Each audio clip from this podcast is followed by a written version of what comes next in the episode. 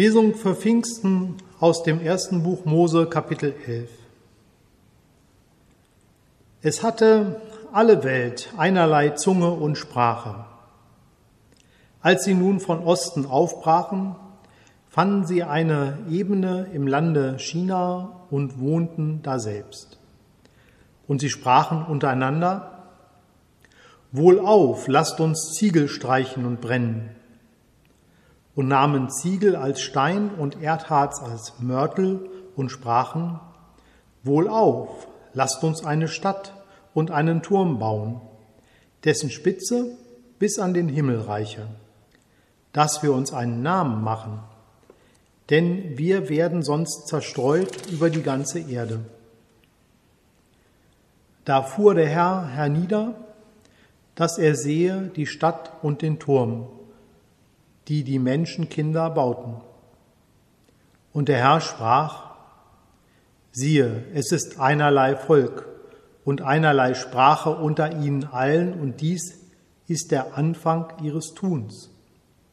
Nun wird ihnen nichts mehr verwehrt werden können von allem, was sie sich vorgenommen haben zu tun. Wohlauf, lasst uns herniederfahren und dort ihre Sprache verwirren, dass keiner des anderen Sprache verstehe. So zerstreute sie der Herr von dort über die ganze Erde, dass sie aufhören mussten, die Stadt zu bauen. Daher heißt ihr Name Babel, weil der Herr daselbst verwirrt hat alle Weltsprache und sie von dort zerstreut hat über die ganze Erde.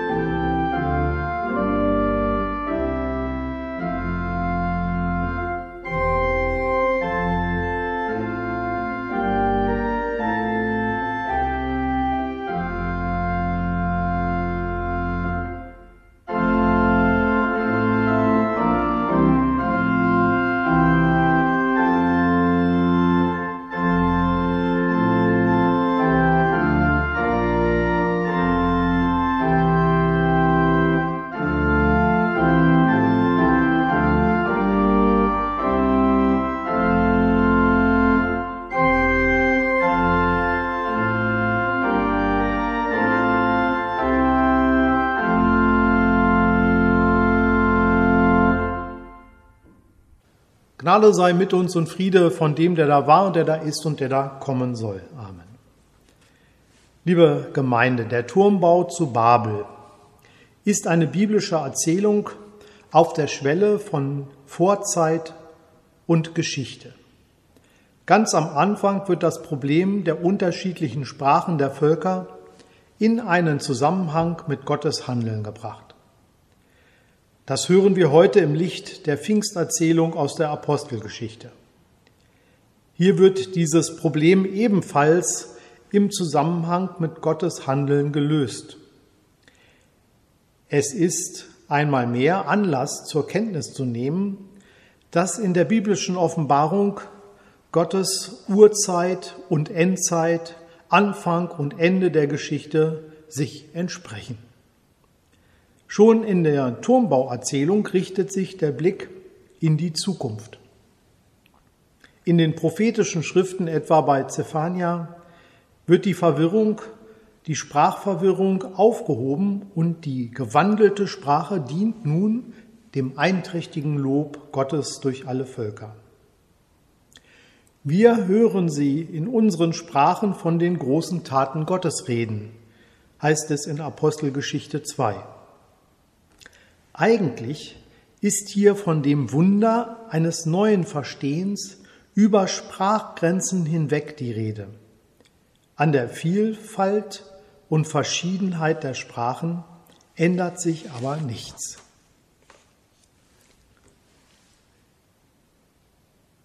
Was das für eine Reichweite des Pfingstfestes bedeutet, möchte ich in einer Erzählung aus der Gemeinde verdeutlichen.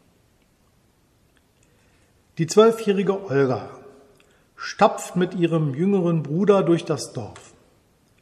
Die Schuhe umwickelt mit Lumpen gegen die Kälte.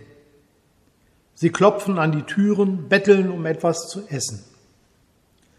Aber die Menschen in den Häusern verstehen ihre Sprache nicht.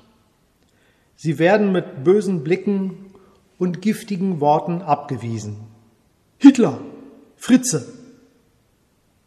Manchmal werden Hunde auf sie gehetzt. Bis heute hat Olga an den Hundebissen, ja, von den Hundebissen eine Narbe am Bein. Vor einigen Monaten hatten sie noch an der Wolga gewohnt. Es war keine Idylle. 1937 schon hatte man den Vater abgeholt. Vier Jahre später erklärte Hitler Russland den Krieg und alle Deutschstämmigen wurden deportiert. Olga hat mit ihrem Bruder und der Mutter hat es nach Kasachstan verschlagen. Im Spätsommer waren sie mit ihrem Bündel abgeholt worden und als sie ankamen, lag der Schnee kniehoch. Am Anfang ging alles nur ums bloße Überleben. Sie schliefen dicht aneinander gedrängt, ein bisschen Stroh dazu. Wenn sich einer umdrehen wollte, mussten sich alle umdrehen. Im nächsten Jahr fand die Mutter Arbeit. Die Kinder sammelten auf den Feldern Ehren die bei der Ernte liegen geblieben waren. Als sie einiges gesammelt hatten, kamen Einheimische und nahmen ihnen den Sack, Sack weg und schlugen sie. Und mit leeren Händen kehrten sie weinend zur Mutter zurück. Liebe Gemeinde, es geht und ging nicht nur um die Sprache. Die kann der Mensch lernen. Es geht wie schon in der Turmbaugeschichte nicht nur darum, dass Menschen die Sprache des anderen nicht verstehen, sondern dass sie den anderen als Menschen nicht verstehen, nicht mehr als ihresgleichen ansehen.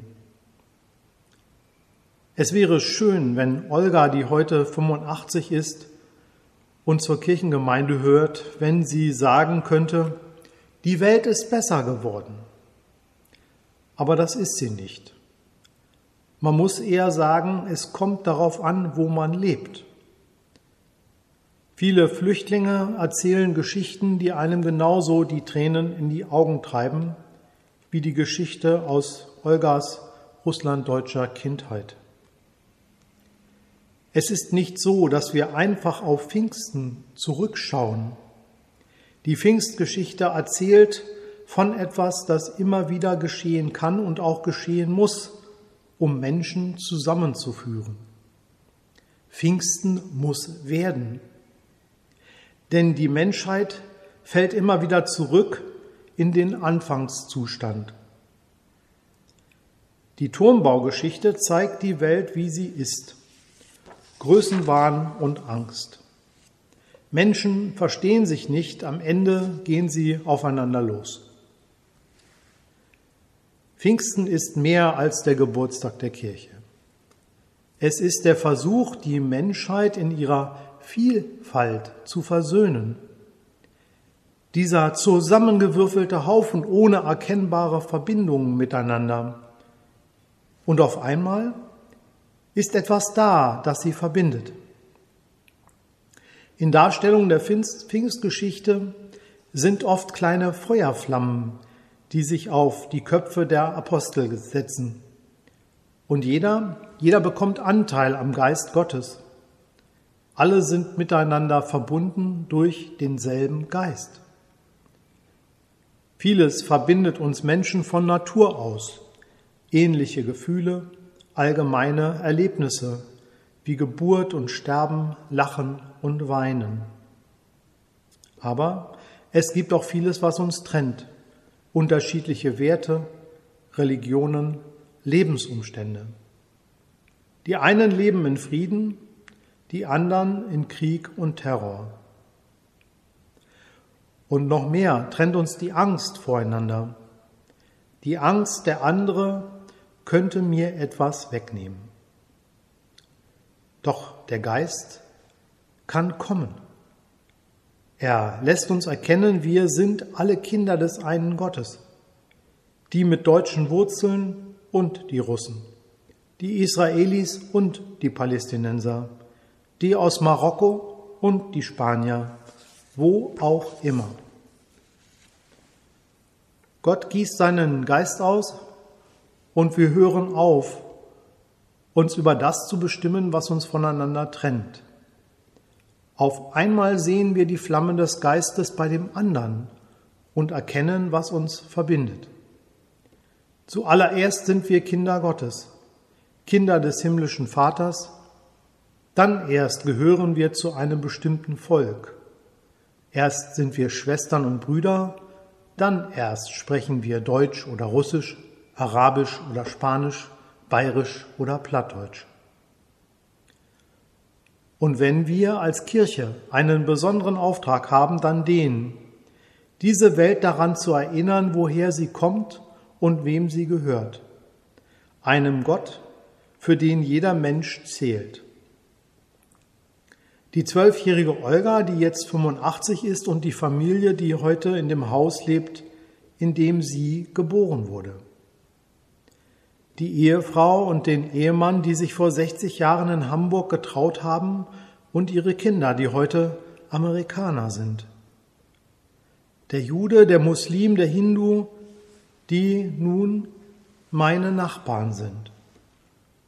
Komm, Schöpfer, Heiliger Geist, mach uns zu Menschen, die einander menschlich begegnen. Befreie uns von Angst und Selbstsucht, mach uns frei, im anderen Menschen dein Gesicht zu erkennen. Amen. Und der Friede Gottes, welcher höher ist als unsere Vernunft, bewahre unsere Herzen und Sinne in Christus Jesus. Amen.